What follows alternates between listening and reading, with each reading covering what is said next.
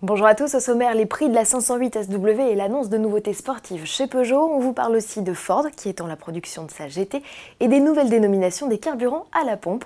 Avant cela, 80 km/h, les Français le respectent-ils? C'est l'enquête Auto Plus de la semaine.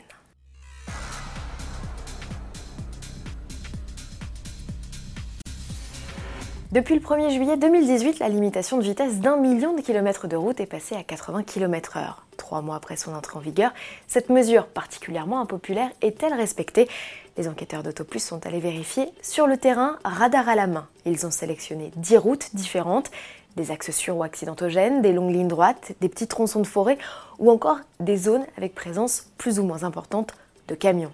À l'issue de nos 2000 mesures, de grosses disparités sont apparues. Les taux d'infraction les plus élevés ont été constatés sur les routes à fort trafic de poids lourds et les axes où les panneaux de signalisation de vitesse ne cessent de changer. Un constat qui plaide pour une modulation des limitations selon la réalité du terrain. Et si plutôt que d'imposer une règle unique, on laissait les autorités locales décider, la question est posée.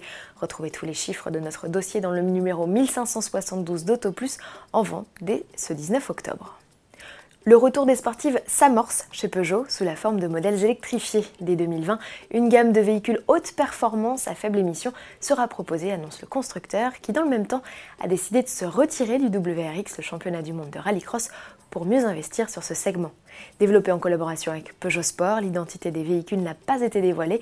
Il pourrait toutefois s'agir de versions vitaminées des 208 et 508.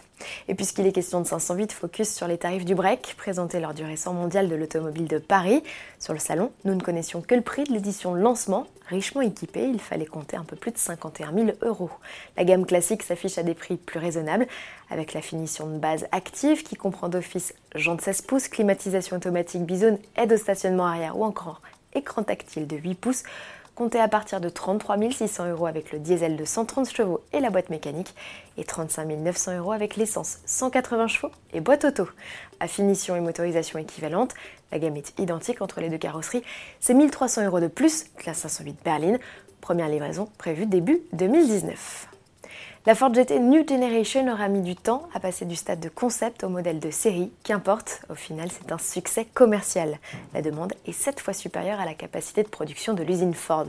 Du coup, pour satisfaire davantage de clients tout en conservant le côté ultra exclusif du modèle, la firme annonce qu'il étend la production de sa supercar. 350 exemplaires sont de nouveau à pourvoir sur le site fordgt.com. Comme pour les 1000 précédents modèles, devenir propriétaire de la sportive au V6 biturbo de 647 chevaux passe forcément par le dépôt d'une candidature. Les clients retenus verront leur bolide produit entre 2020 et 2022. Pour finir, un petit éclairage sur le nouvel étiquetage des carburants. Depuis le 12 octobre, les stations-service sont apposées sur les pistolets des chiffres dans des formes rondes pour les essences, carrées pour les gazoles et en losange pour les autres types de carburants type gaz ou hydrogène. Ces codes correspondent au taux maxi d'éthanol ou de biodiesel. Pour les essences, ça nous donne E5 pour les samplons classiques, E10 pour le samplon 95 E10 et E85 pour le super éthanol. Pour les gazoles, le seul en vente actuellement est le B7, mais bientôt viendra le B10 avec 10% de biodiesel. Alors pourquoi avoir changé la nomenclature dans un souci d'harmonisation européenne et pour informer les clients sur la pertinence de certains carburants à utiliser dans leurs véhicules selon les promoteurs?